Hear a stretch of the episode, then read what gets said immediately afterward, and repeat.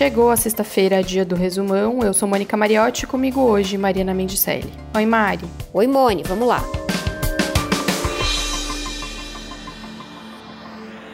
É, o que eu vivi hoje, nem nos meus piores pesadelos eu pensei que poderia acontecer. Não, não ter como assistir um paciente, não ter palavras para acalentar um familiar, isso é uma coisa que vai ficar uma cicatriz eterna nos nossos corações. É, uma, é um dia de, de grande tristeza para a cidade de Manaus.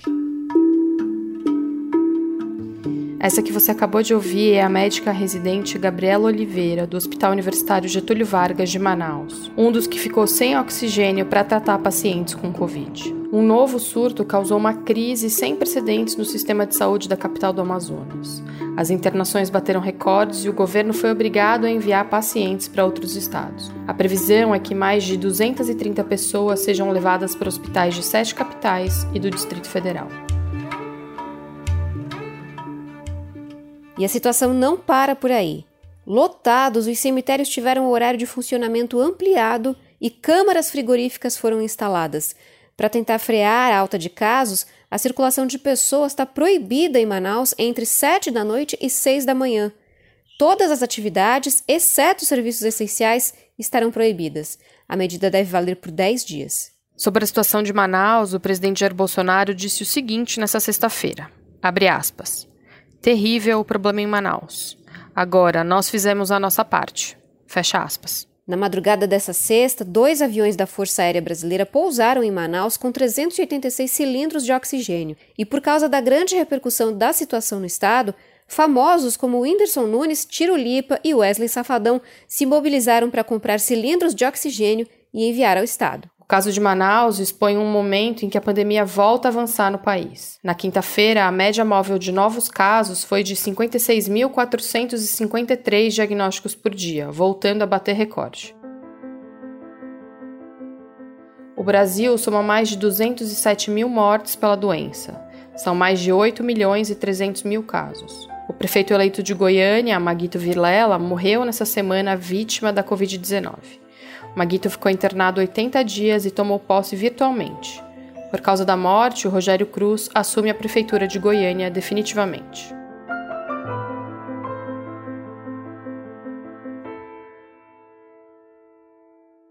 Em uma reunião com prefeitos, o ministro da Saúde, Eduardo Pazuello, disse isso aqui. Na quarta-feira, às 10 horas da manhã, é o nosso planejamento, se tudo der certo, nós fazermos o início da vacinação simultânea, sem celebridades, e sim nos grupos planejados em todo o país Pazuello anunciou o início da vacinação para o dia 20 de janeiro, mas, segundo a jornalista Andréa Sadia, a situação de Manaus fez o governo reavaliar a cerimônia. Lembrando que o início da vacinação depende de a Anvisa aprovar o uso emergencial das vacinas do Butantan e da Fiocruz. No domingo, a Anvisa vai se reunir para decidir sobre o pedido feito pelos dois institutos. A gente vai acompanhar, é claro. E por causa de uma nova variante do coronavírus encontrada aqui no Brasil, o Reino Unido decidiu barrar viajantes que chegam do Brasil, de Portugal e de outros 14 países. A medida vale a partir desta sexta-feira. O ministro britânico dos Transportes disse que essa é uma forma de reduzir o risco de importar infecções. O transporte de mercadorias e produtos essenciais será mantido com uma permissão especial. A ONG internacional Human Rights Watch destacou a atuação negativa do governo Bolsonaro diante da pandemia e do desmatamento recorde na Amazônia. Esse destaque negativo está no capítulo sobre o Brasil do relatório mundial da ONG. Em sua 31ª edição, o documento avalia a situação de direitos humanos em mais de 100 países. Muito crítico ao governo brasileiro, o texto cita políticas que contrariam os direitos das mulheres e das pessoas com deficiência, ataques à mídia independente e a organizações da sociedade civil.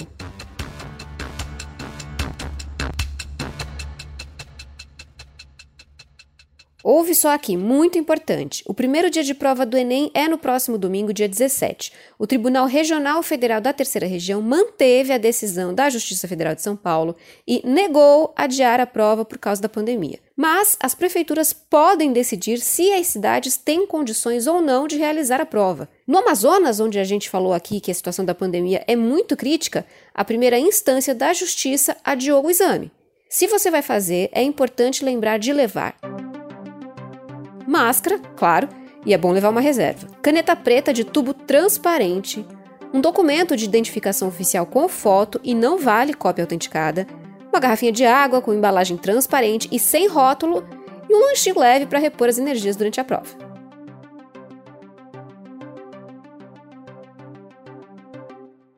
E o marco histórico na indústria de automóveis do Brasil, a Ford anunciou essa semana que vai deixar de produzir carros por aqui. A montadora foi a primeira do setor a abrir uma fábrica no país em 1919, no centro de São Paulo. A Ford tinha três pátios, em Camaçari, na Bahia, em Taubaté, no interior de São Paulo, e em Horizonte, no Ceará.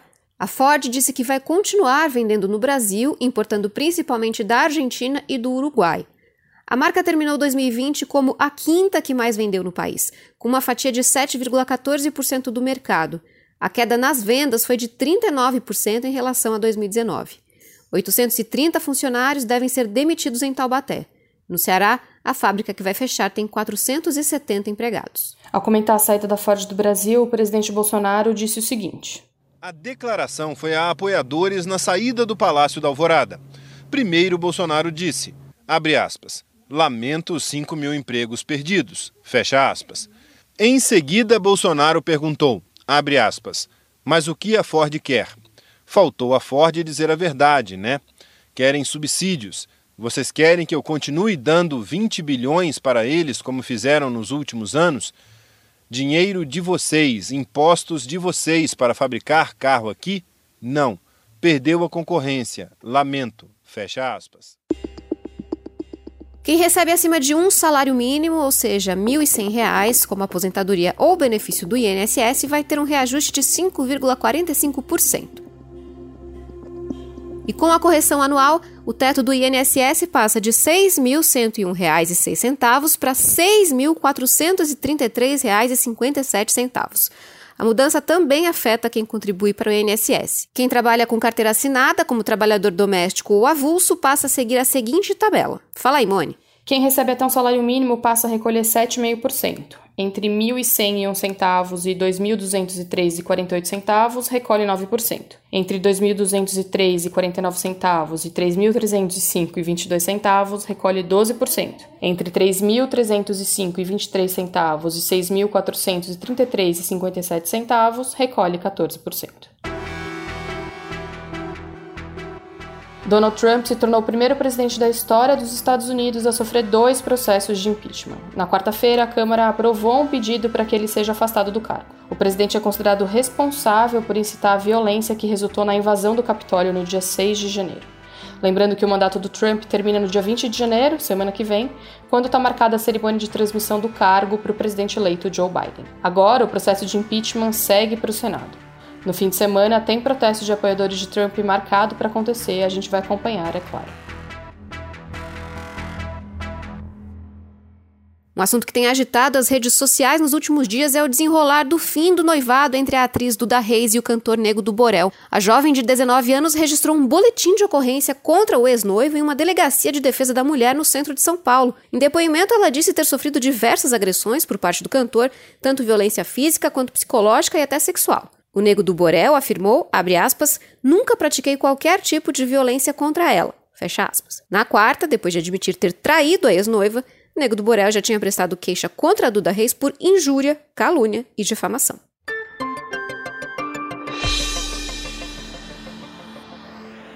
E na cidade de Rolândia, no Paraná, um empresário viralizou nas redes sociais com suas esculturas de famosos.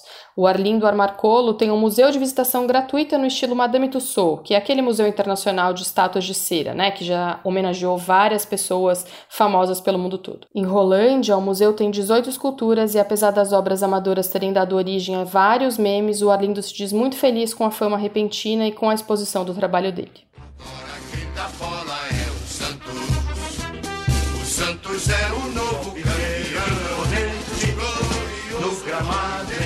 E tá definido, Palmeiras e Santos, Santos e Palmeiras, como você preferir, os dois times vão decidir a final da Libertadores. O jogo está marcado para o dia 30 de janeiro, um sábado, às 5 da tarde. A decisão é em jogo único no Maracanã, sem público. E esse foi o Resumão, nosso podcast semanal que está disponível no G1, é claro, ou então no seu agregador de podcast favorito. Segue a gente, assim você sempre é avisado quando um episódio novo está no ar. Esse podcast foi feito por nós, por Jéssica Rocha, Renata Bitar e Sérgio Fernandes. Bom fim de semana. Beijo, pessoal. Beijo, bom fim de semana. Tchau.